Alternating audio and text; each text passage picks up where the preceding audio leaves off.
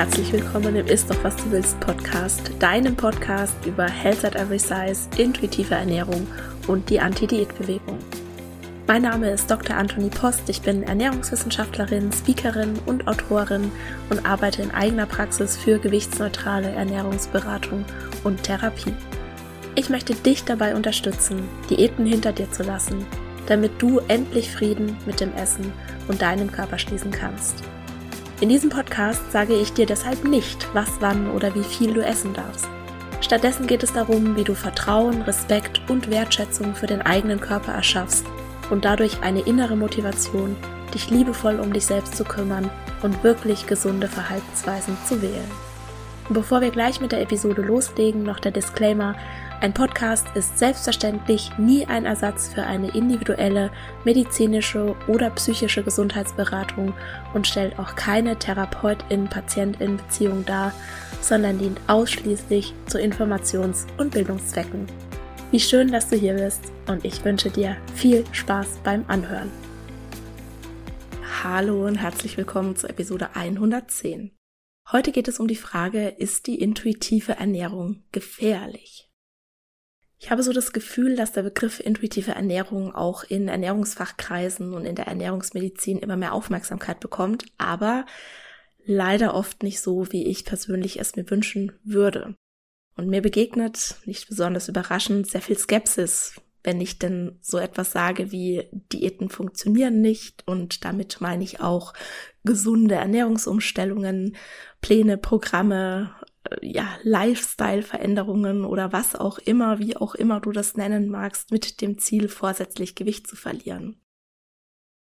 Und ich habe ja früher selber auch so gedacht und ich sag dann ganz oft sowas wie, hättest du nicht mal Lust, die Welt aus meinen Augen zu betrachten? Also ich versuche eher Neugierde zu wecken und viele Kolleginnen können sehr mit dem mitgehen, was ich sage auch wenn ich merke, dass es eben vielen sehr schwer fällt, sich dem Gedanken zu öffnen, dass ein vorsätzlicher Gewichtsverlust für die meisten Menschen nicht funktioniert und dass Schlanksein keine Frage der Willenskraft ist. Aber ich habe Hoffnung, dass wir ja uns da so ein bisschen mehr, immer mehr in, in eine, in eine Richtung bewegen, wo dieser Gedanke ja zugelassen werden kann, wo sich immer mehr Ernährungsfachkräfte für den Gedanken öffnen, dass es eben eine gewichtsneutrale Ernährungsberatung sein könnte, die sehr viel positiver sich auf die Gesundheit und das Wohlbefinden auswirkt als das, was wir in der Regel momentan machen, also den Fokus auf das Gewicht legen. Es gibt aber auch Ernährungsfachkräfte und MedizinerInnen, die eindringlich vor der intuitiven Ernährung warnen. Und sie sagen dann sowas wie, es ist gefährlich, intuitiv zu essen. Wenn wir uns alles erlauben zu essen, was wir wollen, dann werden wir dick. Wenn wir nicht Maß halten, sprich unser Essverhalten zu einem gewissen Grad kontrollieren, dann essen wir nur noch in Anführungszeichen ungesunde Dinge und dann werden wir krank. Und oft sind es auch Personen, die Clean Eating empfehlen, die Essen als Medizin ansehen. Und warum ich mittlerweile mit diesen beiden Ansichten auch so meine Schwierigkeiten habe, das habe ich ja auch schon im Podcast angesprochen. Zum Clean Eating sage ich was in Episode 40 und Episode 86. Und zum Thema Essen als Medizin gibt es eine ganz eigene Podcast-Folge. Das ist die Nummer 6 und einen Blogpost. Und selbstverständlich verlinke ich dir wie immer alles auch in den Show Notes. Die Personen, die vor intuitiver Ernährung warnen, die ziehen es dann oft ins Lächerliche, dass man nur auf den eigenen Körper hören müsse und er wisse dann von selbst, was er brauche und das alles würde in unserer modernen westlichen Welt sowieso nicht funktionieren, weil ja Essen im Überfluss vorhanden ist und wir dann in Anführungszeichen intuitiv eher zum Burger, Pizza und Co. greifen würden, als jetzt zu Lebensmitteln, die in einer ja sozusagen natürlichen Umgebung verfügbar wären. Und ich verstehe diese Denkweise, ich kann sie so gut nachvollziehen. Warum? Weil ich früher ganz genauso gedacht habe. Ich war davon überzeugt, dass Dicksein Krankheiten verursacht, dass wir unser Körpergewicht auf jeden Fall in einen Bereich bringen können und sollten, der laut BMI als in Anführungszeichen normal gilt, ne, wenn wir uns nur genügend anstrengen. Und ich war beispielsweise auch davon überzeugt, dass Lebensmittel und vor allem Zucker süchtig machen können. Und auch dazu gibt es eine Podcast-Episode, das ist die Nummer 29. Das alles glaube ich nicht mehr. Und Zwar zum einen, weil meine persönliche Erfahrung eine andere ist, was jetzt aber natürlich noch kein Beweis ist. Selbstverständlich, weil ich bin ja nur ein Fallbeispiel und keine randomisierte, placebo-kontrollierte klinische Studie. Und auch die Erfahrungen meiner KlientInnen, die meine Erfahrung immer und immer wieder bestätigen, sind natürlich subjektiv und die sind keine repräsentative Umfrage. Und, das ist mir auch ganz wichtig zu betonen, es kann auch gefährlich sein, die eigenen Erfahrungen, die man mit einer bestimmten Ernährungsweise macht, einfach mal so auf andere zu übertragen. Das passiert ja leider ganz häufig im Diät- oder im Fitnessbereich. Da wird dann vermittelt, ist wie ich, dann siehst du aus wie ich, trainier wie ich, dann bekommst du denselben Körper wie ich. Das ist geiles Marketing, keine Frage. Aber das entspricht nicht der Realität. Wir haben alle unterschiedliche Zeit, Kapazität, Ressourcen, Gesundheit, Geschichten, Prägungen und so weiter und so fort. Was für eine Person gesund sein kann, kann die andere krank machen. Ich denke, Erfahrungen sind wichtig. Wir dürfen sie aber nicht als die absolute Wahrheit hinstellen. Und deshalb komme ich jetzt zu meinem, zum anderen. Ich kenne mittlerweile die Studien, die diese Erfahrung, sich als intuitive Esserin ausgewogener und abwechslungsreicher zu ernähren, keine Essanfälle mehr zu haben oder zumindest, dass die Wahrscheinlichkeit für Essanfälle bei intuitiven EsserInnen geringer ist. Also, dass sie keinen Aschbomben mehr in die Naschublade bei jeder Gelegenheit machen müssen, in Anführungszeichen. Und dass sie mit sehr viel mehr Genuss und Freude und Leichtigkeit essen. Ich kenne mittlerweile diese Studien, die meine eigene Erfahrung und die meiner KlientInnen erklären und auch validieren. Und ich verlinke dir natürlich da auch einiges wieder in den Shownotes dazu. Eine Sache, mit der ich ganz häufig zu kämpfen habe, ist, ich werde als Nichtwissenschaftlerin oder Scheinwissenschaftlerin hingestellt. Mir wird vorgeworfen, ich würde Menschen und deren Gesundheit gefährden. Und so traurig mich dieser Vorwurf macht, ich weiß, dass er einfach nicht wahr ist. Ich habe als Ernährungstherapeutin keinen hippokratischen Eid, aber ich habe eine Berufsordnung und als Mensch habe ich natürlich ethische Grundsätze.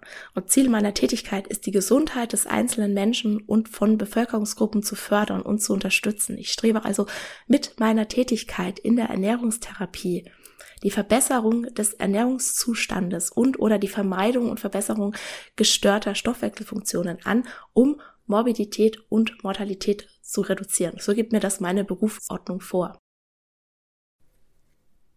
Mit all dem, was ich mittlerweile weiß, kann ich es nicht mehr mit meinen Werten vereinbaren, Menschen zu einem vorsätzlichen Gewichtsverlust zu raten oder sie dabei zu unterstützen. Ich habe eine ethische Verpflichtung, keinen Schaden anzurichten, und Diäten haben zum Teil gravierende Nebenwirkungen und können unheimlich großen Schaden anrichten. Und deshalb kann ich einfach sie nicht mehr guten Gewissens empfehlen. Wir können nicht auf der einen Seite dicken Menschen Diäten verschreiben und ihnen Angst machen, dass ihr Körpergewicht sie ins Grab bringt und dann auf der anderen Seite uns wundern, wenn die Inzidenz von Essstörungen zunimmt. Und ich habe das ja schon so oft gesagt, das sind zwei Seiten derselben Medaille. Ich bin davon überzeugt, dass wir gesundheitsfördernd leben können, wenn das unser Wunsch ist, ohne den Fokus auf das Körpergewicht zu legen und ohne unser Essverhalten zu kontrollieren. Ich glaube, dass jedes Lebensmittel Teil einer gesundheitsfördernden, ausgewogenen und abwechslungsreichen Ernährung sein kann. Und ich bin davon überzeugt, dass jeder Mensch es verdient hat, satt zu sein, dass jeder Körper es verdient hat, mit Respekt und Fürsorge behandelt zu werden, ganz unabhängig vom Körpergewicht oder ob sich die Körperform innerhalb der gesellschaftlichen Akzeptanz befindet. Ich bin davon überzeugt, dass es die Gesundheit und das Wohlbefinden verbessert, wenn wir Diäten hinter uns lassen. Und zwar nicht nur die körperliche Gesundheit, sondern auch die emotionale, soziale und mentale Gesundheit. Und ich glaube, das ist genau der Punkt, wo dieses unheimlich große Missverständnis auftritt. Ja, was genau intuitive Ernährung bedeutet.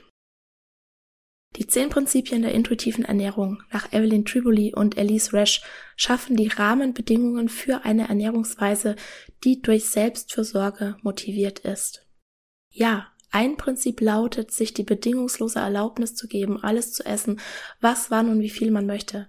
Es gibt aber noch neun andere Prinzipien und wenn wir die einfach mal so unter den Tisch fallen lassen, dann ist das nicht intuitives Essen, dann ist es einfach nur ein Cheat Day. Das ist aber nicht damit gemeint, das ist nicht intuitives Essen, sich einfach nur die bedingungslose Erlaubnis zu geben. Das ist der erste Schritt, aber im zweiten Schritt hören wir auch auf die Rückmeldung unseres Körpers. Ja, es gibt sowas wie eine somatische Intelligenz des Körpers und die Signale aus dem Körper wahrzunehmen. Der Begriff heißt Interozeption. Auch dazu gibt's schon eine Podcast-Episode, wo ich das angesprochen habe. Das verlinke ich natürlich auch gerne in den Show Notes. Also es geht im ersten Schritt um die bedingungslose Erlaubnis zu essen, aber im zweiten Schritt hören wir auf die Rückmeldung unseres Körpers. Wir hören auf die Signale, die er uns schickt. Wir verbinden uns wieder in aller Freundschaft mit unserem Körper. Wir behandeln ihn mit Respekt und mit Hingabe und mit Mitgefühl. Ich lege sehr gerne den Fokus auf Genuss in meinen Beratungen, weil es weder genussvoll ist, zu wenig zu essen, aber eben auch nicht zu viel zu essen. Und wenn wir den Fokus auf Genuss legen, dann bringt es oft ganz viel, ganz automatisch in so eine Balance. Und in Deutschland wird intuitiv Essen leider größtenteils mit intuitiv Abnehmen gleichgesetzt. Und das ist definitiv nicht im Sinne von Evelyn Tripoli und Elise Resch. Das erste Prinzip der zehn Prinzipien der intuitiven Ernährung lautet, lege die Diätmentalität ab. Wenn sich also ein Programm intuitiv Essen nennt, aber im selben Atemzug damit wirbt oder auch nur Hoffnung macht, dass du damit abnimmst, dann ist das nicht das, was ich unter intuitiv Essen verstehe. Dann ist es eine Diät, die sich an dem Wording von intuitivem Essen bedient. Und dann ist es auch mal wieder saugeiles Marketing, weil du ja dann das Versprechen bekommst, du darfst alles essen, was du möchtest und wirst, ne, wenn du es richtig machst, trotzdem schlank dabei. Das Konzept intuitiv abnehmen, das ist eine Diät. Das ist nicht dasselbe wie intuitiv essen. Und das macht mich auch rasend, dass das immer so oft verwechselt wird. Ja, wenn du sagst, ich esse, wenn ich hungrig bin und höre auf, wenn ich voll bin. Ja, auch das sind zwei Prinzipien der intuitiven Ernährung. Honoriere deinen Hunger und spüre deine Sättigung. Wenn du aber die anderen acht Prinzipien dabei wieder unter den Tisch fallen lässt, ist es nicht intuitive Ernährung, dann ist das eine Hungersättigungsdiät. Wir essen auch aus anderen Gründen als aus reinem körperlichen Hunger. Und das ist völlig okay. Das gehört zum Leben dazu. Essen soll Freude machen. Essen muss mit Emotionen verknüpft sein. Das sichert unser Überleben. Und für manche Menschen, keine Frage, funktioniert das hervorragend, Regeln und Verbote in ihrer Ernährung zu haben.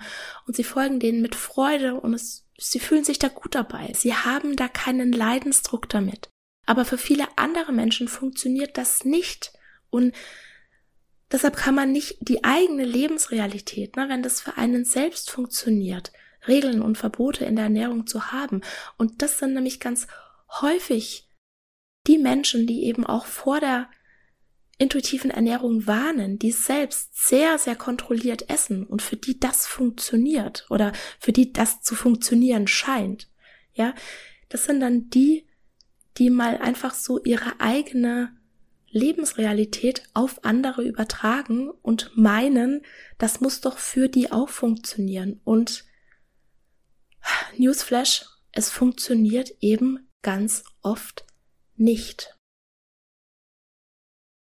Und was mir an der Stelle auch gerade noch einfällt, ich habe auch im Podcast schon über selektive Wahrnehmung gesprochen. Also ich glaube ja daran, dass Menschen, die im Gesundheitswesen arbeiten, diesen Beruf ergriffen haben, um anderen zu helfen. Und ich glaube auch, dass die Menschen, die Diäten verschreiben und die bei einem Gewichtsverlust ihre, ihre Unterstützung anbieten, dass sie das nicht mit böser Absicht machen, ja, sondern dass sie glauben, dass sie Menschen dabei wirklich helfen. Und auch in unserem Buch haben wir beispielsweise ein Kapitel über selektive Wahrnehmung und ich habe das auch schon im Podcast, ich glaube schon zwei, dreimal angesprochen. Also auch dazu werde ich auf jeden Fall noch was verlinken. Und ich höre ganz häufig dieselbe Geschichte, wenn jemand zu mir in die Beratung kommt. Na, als Kind war ich mit meinem Körper fein und dann wurde mir aber von außen vermittelt, ich sei irgendwie, in Anführungszeichen, nicht richtig, zu dick, nicht gut genug. Ich, ich darf auf keinen Fall meinem Körper vertrauen, sondern ich muss meinen Hunger ignorieren, ich muss meine Bedürfnisse unterdrücken. Und wenn ich dann endlich schlank bin, dann bin ich auch liebenswert, dann bin ich okay, dann, dann, dann bin ich gut, gut genug. Na, hier geht's ganz viel um Selbstwert. Und eine Person mit einem niedrigen Selbstwert, eine Person, die nie einen hohen Selbstwert aufbauen konnte, weil ihr eben schon als Kind vermittelt wurde, sie ist nicht richtig, so wie sie ist. Eine Person mit einem niedrigen Selbstwert, die ist möglicherweise gar nicht in der Lage, Selbstversorge zu betreiben.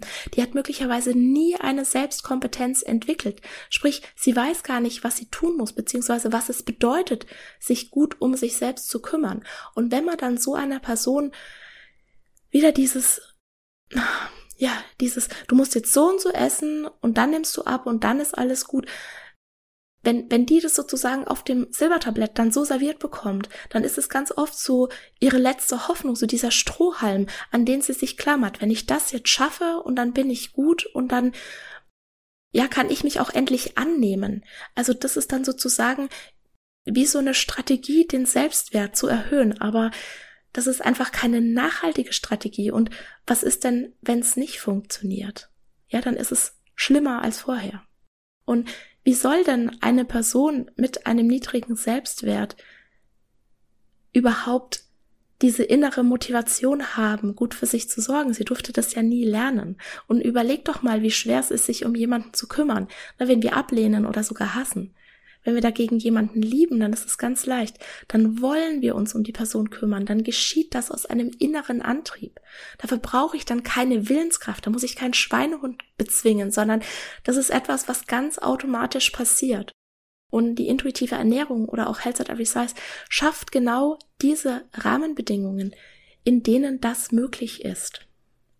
Und das wird eben so häufig vergessen. Natürlich kann ich Leuten sagen, ist dies, ist das nicht, mach dies, mach das nicht. Und jetzt machst du mal noch ein bisschen Sport und dann meditierst du noch eine Runde und dann ist alles gut. Das funktioniert aber nicht langfristig, wenn wir mit Willenskraft an die Sache rangehen, weil Willenskraft ist eine erschöpfbare Ressource. Wir müssen daran arbeiten, dass, dass wir diese innere Motivation erschaffen. Und das geht eben ganz viel über Selbstwert, über Selbstfürsorge, über Selbstkompetenz, über Selbstakzeptanz. Ja, wenn wir etwas mögen, kümmern wir uns gerne darum. Funktioniert es über Nacht? Ganz sicher nicht.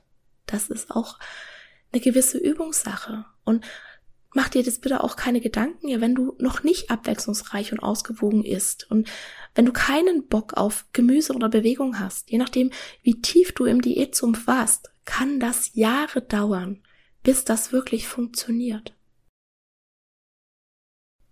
Und um jetzt die Frage zu beantworten, ist intuitiv Essen, ist die intuitive Ernährung gefährlich? Möchte ich jetzt gerne eine Passage aus unserem Buch vorlesen, die ziemlich genau zusammenfasst, was gegen Diäten und was für die intuitive Ernährung spricht. So, ich bin auf Seite 29. Das Kapitel heißt Diäten schaden der Gesundheit. Fakt ist, 95 bis 98 Prozent aller Diäten scheitern in den ersten ein bis fünf Jahren. Etwa zwei von drei Menschen wiegen nach der Diät mehr als vorher und eine von vier Diätkarrieren endet in einer therapiebedürftigen Essstörung. Die Wahrscheinlichkeit, aus einer Diätkarriere heraus eine Essstörung zu entwickeln, ist etwa vier bis fünfmal höher, als mit einer Diät Gewicht zu verlieren und dauerhaft zu halten. Essstörungen sind schwere psychische Erkrankungen, die die Todesursache Nummer eins im Teenageralter darstellen. Personen mit einem gestörten Essverhalten meiden häufig soziale Zusammenkünfte wie Feiern und Feste, da sie nicht in ihren Essensplan passen. Diese Isolation kann zu einem geringen Selbstwertgefühl und einer erheblichen emotionalen Belastung beitragen. Nicht jede Diät resultiert in einer Essstörung, aber so gut wie jede Essstörung hat irgendwann einmal mit einer Diät angefangen. Das können wir nicht auf die leichte Schulter nehmen. Diäten bringen außerdem Hunger- und Sättigungshormone aus dem Gleichgewicht und können ein starkes Verlangen nach Nahrung auslösen, das sich in Essanfällen und Binge-Eating-Episoden entladen kann. Diäten sind auch der größte Risikofaktor für Weight Cycling, eine Bezeichnung für starke Gewichtsschwankungen, die unabhängig vom Körpergewicht das Risiko für koronare Herzerkrankungen, Gallensteine und die Gesamtsterblichkeit erhöhen. Eine chronisch zu niedrige Energieaufnahme, wie sie beispielsweise ganz unabhängig vom Gewicht bei einer Magersucht die Regel ist, kann das Wachstum bei Kindern und Jugendlichen verzögern und sogar den Eintritt der Menarche, erste Regelblutung, verhindern. Folgen einer Mangelernährung und oder Essstörung können sein Osteoporose, Haarausfall, Zahnschäden, Nierenschäden, Herz-Kreislauf-Erkrankungen, Unfruchtbarkeit und vieles mehr, was nicht unbedingt umkehrbar oder heilbar ist und daher bleibende Schäden verursachen kann. Diäten verstärken zudem ein negatives Körperbild und führen zu Minderwertigkeitsgefühlen und einem niedrigen Selbstwertgefühl und halten dadurch die Diätkultur weiterhin aufrecht. Dadurch sind Menschen mit einem hohen Körpergewicht Stigmatisierung und Diskriminierung ausgesetzt, die nachgewiesenermaßen völlig unabhängig vom Gewicht krank machen. Alle diese Punkte sprechen gegen Diäten und für eine intuitive Ernährung. Falls sich jetzt trotz der Fakten ein kleiner Widerstand in dir regt, können wir das gut verstehen. Es ist normal, widersprechen zu wollen, wenn jemand behauptet, dass Diäten nicht funktionieren würden. Schließlich haben wir alle schon die Erfahrung gemacht, dass wir abnehmen, wenn wir weniger essen und uns mehr bewegen, oder? Und haben wir nicht auch alle diese eine Person im Familien- oder Freundeskreis, die eine große Menge Gewicht verloren und das geringere Gewicht gehalten hat? Wenn wir diese sogenannten Erfolgsgeschichten aber genauer unter die Lupe nehmen, wird schnell klar, dass die Verhaltensweisen, mit denen eine Gewichtsabnahme aufrechterhalten wird, nicht unbedingt die gesündesten sein müssen. Menschen, die eine große Menge Gewicht verloren haben und das niedrigere Gewicht über einen längeren Zeitraum halten können, verbringen oft viele Stunden in der Woche mit Sport, überwachen akribisch jeden Bissen, den sie zu sich nehmen und sind in Gedanken nonstop mit ihrem Essen und ihrem Körper beschäftigt. Eine Studie von 2017 hat gezeigt, dass Menschen, die erfolgreich langfristig Gewicht verloren haben, erschreckenderweise dieselben Verhaltensweisen an den Tag legen wie Menschen mit einer diagnostizierten Magersucht. Birgt es nicht eine gewisse Ironie? Was wir Menschen in einer Essstörung auszutreiben versuchen, ist genau dasselbe, was wir Menschen, die abnehmen wollen oder sollen, mit einer Diät beibringen. So, das war ein kleiner Auszug aus unserem Buch. Ich halte Diäten für sehr gefährlich. Ich glaube, wenn wir die intuitive Ernährung, so wie die beiden, ich sag jetzt mal, Erfinderinnen Evelyn Triboli und Elise Resch sie gemeint haben, nicht gefährlich ist, sondern tatsächlich sehr zu unserem Wohlbefinden und unserer Gesundheit beitragen können. Und ich hoffe, dass dieses Missverständnis, was wir in Deutschland als intuitives Essen ansehen, sich mehr und mehr aufklärt. So, für uns, für Petra und mich spricht definitiv alles für intuitive Ernährung und alles andere gegen Diäten. Also wir halten die intuitive Ernährung nicht für gefährlich, ganz im Gegenteil. Wir glauben ganz fest daran, dass sie im Gegensatz zu Diäten, die ja nachgewiesenermaßen gesundheitsschädlich sind und ganz viele gravierende Nebenwirkungen haben können. Und mit Diäten meinen wir im Prinzip alle Regeln in der Ernährung, die darauf ausgelegt sind, vorsätzlich Gewicht zu verlieren oder ein niedriges Gewicht zu halten. Und wir halten es tatsächlich für das Gesündeste, was du tun kannst, alle Essensregeln über Bord zu werfen, was ein Prinzip der intuitiven Ernährung ist, und natürlich die anderen neun Prinzipien auch ins Boot zu holen. So, das war's für heute. Der Podcast geht nun in eine kurze Pause und wir sehen bzw. hören uns am 28. Dezember wieder mit der ersten Episode der vierten Staffel. Ich habe mir die letzten Wochen viele Gedanken über und um den Podcast gemacht und ich habe es ja schon mehrmals erwähnt, ich liebe es, diesen Podcast aufzunehmen, zu recherchieren, meine Gedanken zu bestimmten Themen zu ordnen und ich habe dem Podcast ja auch sehr viel zu verdanken. Ohne ihn hätten Petra und ich jetzt ganz sicher nicht dieses Buch im Südwestverlag Gesundheit kennt kein Gewicht veröffentlicht, aus dem ich gerade vorgelesen habe. Und jetzt kommt das große Aber. Ich investiere seit zweieinhalb Jahren sehr, sehr, sehr viel Zeit in den Podcast, die mir ja nicht bezahlt wird. Ja, das ist ja kostenlose Arbeit, die ich mache, die ich sehr gern mache. Aber ich merke einfach immer deutlicher, wie mir die Zeit an anderer Stelle fehlt. Und ich hatte in der hundertsten Episode das Thema ja schon mal kurz angesprochen und damals im Juli auch die neue Idee vorgestellt, dass die Staffeln nun kürzer werden und jeweils eine Pause zwischen den Staffeln ist, in denen ich wieder Energie sammeln kann und in denen ich mich auf andere Projekte konzentrieren kann und andere Projekte starten und voranbringen kann. Und das war für mich ja eine Riesensache, da wirklich mal die Bremse reinzuhauen und zu sagen, hey Leute, ich muss hier langsamer machen, ich muss mich jetzt mehr um mich, um meine eigene Selbstversorge kümmern ich muss meine Grenzen respektieren. Und das Problem ist, es war ein Anfang, aber es reicht einfach noch nicht. Ich habe jetzt in der Podcast-Pause zwischen der zweiten und dritten Staffel nicht mal im entferntesten die neuen Projekte in Angriff nehmen können, ja, die ich schon so lange vor mir herschiebe, wie beispielsweise das Meditationspaket, das ich jetzt schon so oft versprochen habe, oder den neuen Audiokurs, sondern ich habe es noch nicht mal geschafft, alles aufzuarbeiten, was die ganze Zeit beispielsweise ja auch neben dem Buchschreiben liegen geblieben ist. Und meine Homepage, die ist nicht ansatzweise so barrierefrei, wie ich mir das wünschen würde. Die Transkripte für den Ist doch was du willst Podcast, also für die Ist doch was du willst Bibliothek, die sind gerade mal zur Hälfte fertig und damit wollte ich eigentlich bis Ende des Jahres durch sein und ich vernachlässige meinen Newsletter. Ich habe auf Instagram in diesem Jahr gerade mal geschafft, 18 Posts zu veröffentlichen. Ich habe jetzt extra nachgeguckt. Und zwar nicht, weil ich keine Ideen hätte oder weil ich nicht organisiert bin, ja, was man vielleicht jetzt denken könnte. Nein, ich habe schlicht und ergreifend einfach keine Zeit. Und was mir auch total im Nacken sitzt, ist der Bücherstapel. Der wächst und wächst und mittlerweile etwa so hoch ist wie ich selbst. Und ich einfach nicht dazu komme, den zu lesen. Und mir fehlt es so sehr, auch wirklich Zeit zu haben für meine Weiterbildung, um neue Ideen kennenzulernen, um neue Impulse Impulse zu bekommen. Und theoretisch arbeite ich ja nur 25 Stunden pro Woche, aber praktisch ist es sehr, sehr viel mehr. Es war schon immer viel mehr.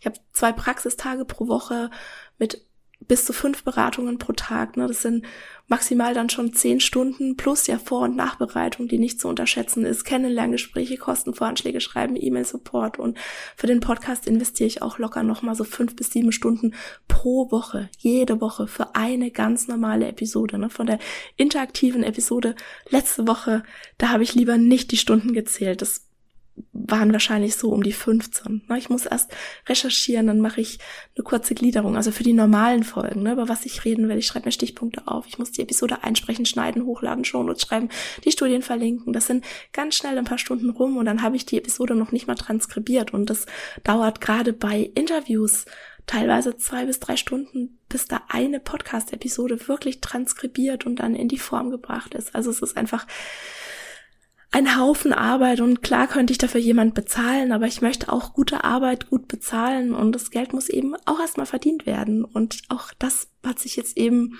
ziemlich mit dem Bücherschreiben gebissen, also diese Geldverdienen Sache. Aber das Buch ist ja jetzt geschrieben, das heißt, ich kann mich nächstes Jahr auf ganz viele tolle neue Projekte auch konzentrieren. Ich habe einige Mini-Workshops für kleines Geld geplant. Es gibt im Januar eine kostenlose Selbstversorgewoche mit neuen Inhalten. Und ab Januar biete ich auch einen zwölfwöchigen Kurs an, wie man Insulinresistenz und Diabetes Typ 2 diätfrei managen kann. Und höchstwahrscheinlich wird es auch einen Workshop vor Ort in Stuttgart geben. Also wir haben sehr, sehr viele tolle Pläne für nächste Woche. Und die Voraussetzung, dass ich das auch alles umsetzen kann, ist, dass mir der Podcast nicht dazwischen funkt und deshalb habe ich mir jetzt für die nächste Staffel mal wieder etwas Neues überlegt. Die nächste Staffel wird das Thema Ernährung, Diäten, Abnehmen haben und ich werde in jeder Episode jetzt eine Frage im Anti-Diät-Kontext beantworten. Beispielsweise, Braucht mein Körper Entgiftungskuren? Was bedeutet gesunde Ernährung? Kann mein Körper nach Jahrzehnten auf Diät überhaupt noch die richtigen Signale senden? Oder wie gehe ich mit einer Gewichtszunahme in der Honeymoon-Phase um? Und meine Antworten werden sehr praktisch orientiert sein. Im Prinzip so, wie wenn ich in einer Beratungssituation wäre und meine Patientin oder Klientin mir diese Frage stellen würde und wir dann zusammen eine Strategie erarbeiten. Und ich erhoffe mir davon, dass ich einfach dadurch euch weiterhin jede Woche Impulse geben kann, ja, dass der Podcast einfach weitergeht, aber ich einfach sehr, sehr viel weniger Zeit brauche und trotzdem du ganz viel weiterhin aus diesem Podcast ziehen kannst. Ich bin auch irgendwie jetzt so an einem Punkt, wo ich mir denke, boah, ich habe jetzt so viel Theorie gemacht und so viele Sachen aufgearbeitet. Es, ja, ich habe auch einfach Bock, jetzt mal wirklich einfach nur noch so praktische Tipps zu geben und ich hoffe, dass du eben weiterhin dann auch ganz, ganz viel hier aus dem Podcast rausziehen kannst. Und ich bin natürlich sehr gespannt, wie die Idee bei euch ankommt. Und am 28. Dezember starten wir selbstverständlich mit der Frage, wie starte ich diätfrei ins neue Jahr? Und in der Episode werde ich dann natürlich auch kurz die Selbstfürsorgewoche vorstellen und was du machen musst, kannst, darfst, um kostenlos dabei zu sein. Und dann bedanke ich mich heute wieder bei dir dass du mir deine Zeit geschenkt hast und ich hoffe, dass du zum Start der neuen Staffel am 28. Dezember auch wieder dabei bist.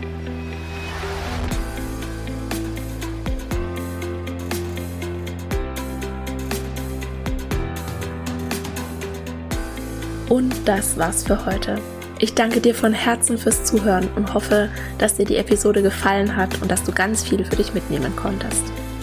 Die wissenschaftliche Datenlage sagt ganz eindeutig, dass Diäten die körperliche und mentale Gesundheit gefährden und langfristig zu einer Gewichtszunahme führen.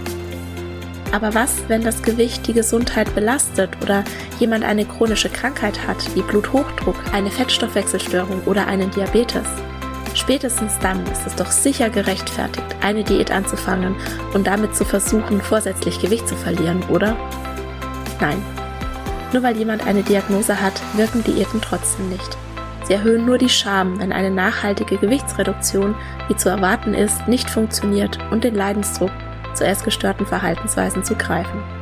Die gute Nachricht, um deinen Blutzucker wieder in Balance zu bringen, beziehungsweise ganz allgemein etwas für deine Gesundheit zu tun, musst du dir weder Lebensmittel verbieten noch eine strenge Diät einhalten und du musst auch keinen vorsätzlichen Gewichtsverlust anstreben. Alles, was du brauchst, ist Selbstfürsorge. Und auf meiner Homepage www.antonipost.de kannst du dir für 0 Euro ein zwölfseitiges E-Book herunterladen, das dir fünf Strategien an die Hand gibt, wie du gewichtsneutral und bedürfnisorientiert deinen Blutzucker positiv beeinflussen kannst. In diesem Sinne, isst doch was du willst und alles Liebe, deine Antonie.